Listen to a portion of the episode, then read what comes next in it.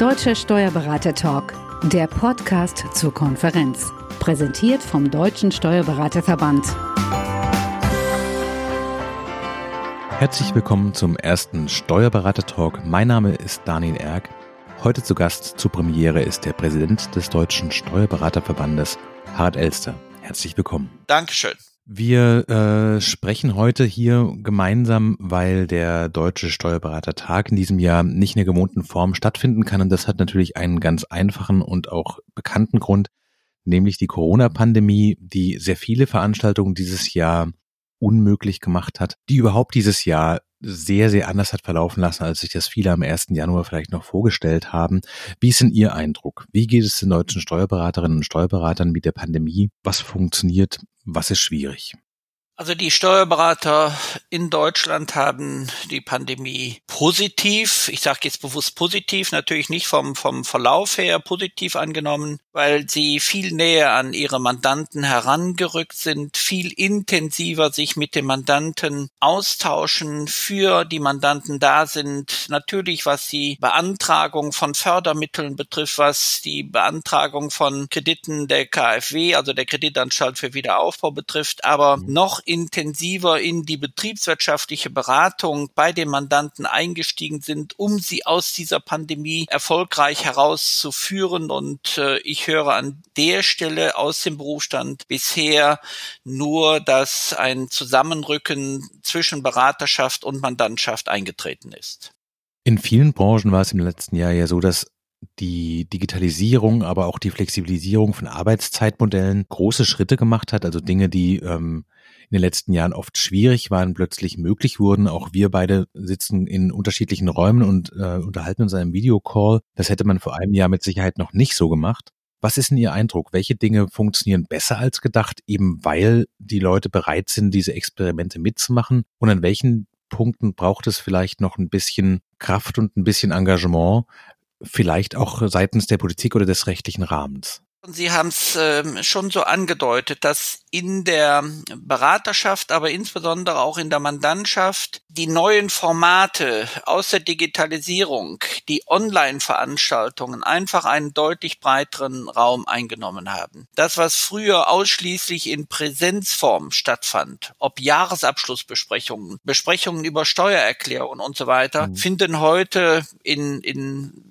sicherlich zu über 50 Prozent online-mäßig also statt, ohne dass dies einen Nachteil also hat, ohne dass ähm, von Seiten irgendeiner dieser beteiligten Seiten das als negativ empfunden wird. Das Ganze ersetzt denn trotzdem nicht das persönliche Gespräch. Das ist immer noch, noch erforderlich was negativ äh, gesehen werden muss, ich bin mal erst auf der Ebene zwischen Mandant und Steuerberater, mhm. dass die Digitalisierung einfach aufgrund der zur Verfügung stehenden Datenleitungen nicht so abläuft und nicht so standfest also ist, wie es also vielleicht wünschenswert also wäre. Da ist sicherlich die Politik gefordert, aber da bleibe ich bei, das fordern wir und äh, glaube ich, die Allgemeinheit fordert das seit seit vielen Jahren und das ist eher unbefriedigend. Mhm. Das, was was äh, sicherlich nicht positiv äh, ist, ist die Kommunikation mit der Finanzverwaltung. Dort äh, geht eben vieles noch in Papierform. Es geht eben nicht nur in, in der digitalen Form. Also wenn ein Austausch mit dem Finanzamt also stattfindet, ist es per Mail einfach schwierig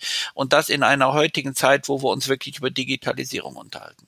Das macht ja auch so einen großen Graben auf zwischen verschiedenen Prozessen, dass die einen Dinge sehr schnell digital abgewickelt werden können und dann kommt man gefühlt aus dem Turbo-Modus auf die steinige Landstraße, weil man dann wieder auf einen schriftlichen Bescheid wartet. Wie schätzen Sie das denn ein? Wird auch dort in den nächsten Jahren eine Veränderung zu sehen sein, weil diese Dynamik einfach alle erfasst oder wird es noch Zeit dauern? Also was den Papierbescheid betrifft, sind wir im Kern auf einem sehr, sehr guten Weg. Da gehe ich von aus, dass in 2021 wir uns verabschieden werden vom Papierbescheid, sondern mehr zu einem digitalen Bescheid äh, übergehen. Da habe ich ein bisschen Kritik schon am Berufsstand zu üben, mhm. weil ich den Eindruck habe, dass nicht alle im Berufsstand ähm, so weit in der Digitalisierung schon bereit sind mitzugehen, dass sie das Ganze auch in digitaler digitaler Form empfangen wollen, sondern man ist froh, wenn man also das Stück Papier noch vor sich hat, obwohl man es genauso auf dem Bildschirm vor sich also haben könnte und man könnte es dann auch ausdrucken. Mhm.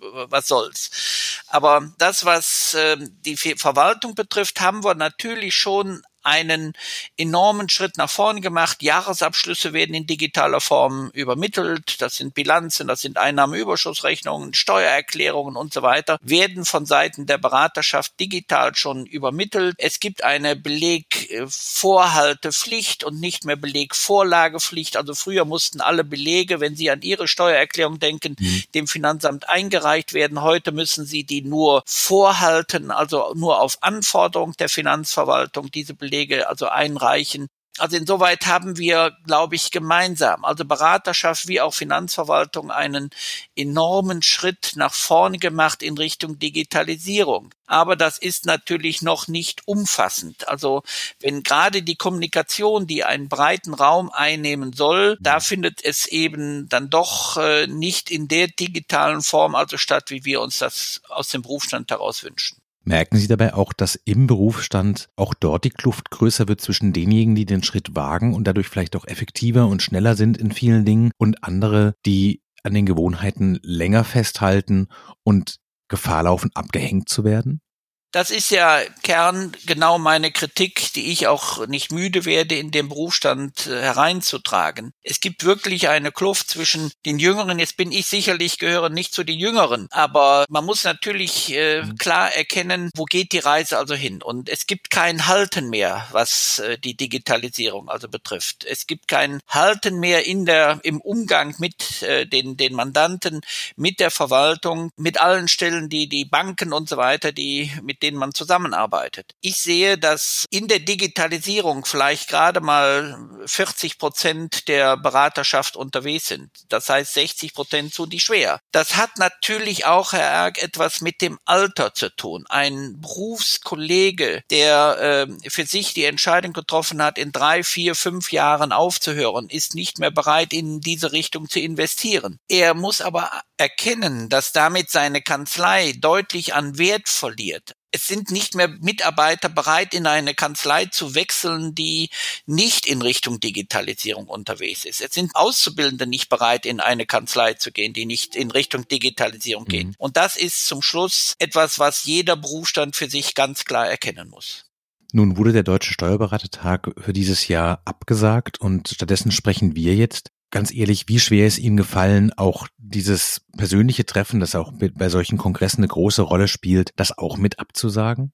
Das ist mir enorm schwer gefallen, weil zum Schluss lebt der Deutsche Steuerberatertag vom, vom Miteinander, dass man sich also sieht, dass man sich austauschen kann, dass man über Kanzleientwicklungen also spricht, dass man junge Menschen also antrifft, die man begeistern kann für diesen Berufsstand, gerade auf dem, dem äh, Deutschen Steuerberatertag. Mhm. Es fehlt der Austausch mit den Ausstellern, wo neue technische Entwicklungen vorgestellt werden, gerade auch in Richtung Digitalisierung, wo neue Formate vorgetragen werden können. Gerade, die haben eben Arbeitszeit und so weiter angesprochen. Wo geht die Reise konkret also hin? Dieser Austausch neben dem fachlichen, neben dem, dem was wir als Fortbildung denn also sehen. Das fehlt mir persönlich äh, ganz äh, enorm. Für mich ist es immer wichtig, äh, mit Kollegen, aber auch mit anderen Fachleuten, die nicht dem Berufsstand angehören, einen Austausch zu pflegen und da bietet sich der Deutsche Steuerberatertag als einziges Medium einfach an.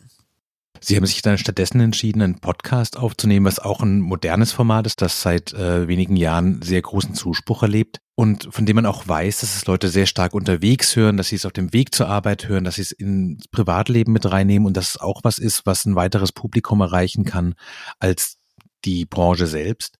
Wenn Sie einen Wunsch hätten, was die Leute mitnehmen, wenn sie hier zuhören, was wäre so Ihr Wunsch, mit dem die Leute rausgehen und sagen, sowas, das ist eine gute Information, die ist mir wertvoll? Als erstes äh, würde ich mir wünschen, dass diejenigen, die zuhören, den Wunsch also haben, dass der Deutsche Steuerberatertag, dass der im Jahr 2021 in Hamburg also wieder, wieder stattfinden kann, dass die Pandemie so weit zurückgedrängt ist, dass ein Stückchen wieder nachgeholt werden kann. Mhm. Das zweite, dass äh, der Podcast einfach die Möglichkeit hat, in ganz kurzer Zeit Informationen zu geben und dass die im Berufsstand dann tatsächlich auch ankommen, dass es, es wertvoll also ist, Informationen Informationen zu erhalten, die man sonst eben nur in Schriftform also hat. So hat man es dann also, indem dass man Menschen hört. Das ist einfach mein Wunsch, den ich also habe. Das ist auch der Unterschied Podcast zu, zu anderen Online-Möglichkeiten, dass wir nicht über eine Stunde oder anderthalb Stunden uns, uns unterhalten und, und austauschen, sondern kurz prägnant das Ganze äh, versuchen in Richtung der Zuhörer zu vermitteln.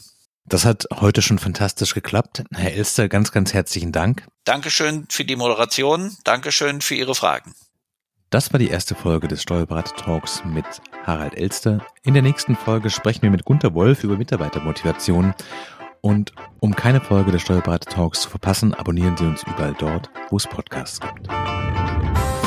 Mehr zum Podcast und zum Deutschen Steuerberatertag finden Sie online auf www.steuerberatertag.de.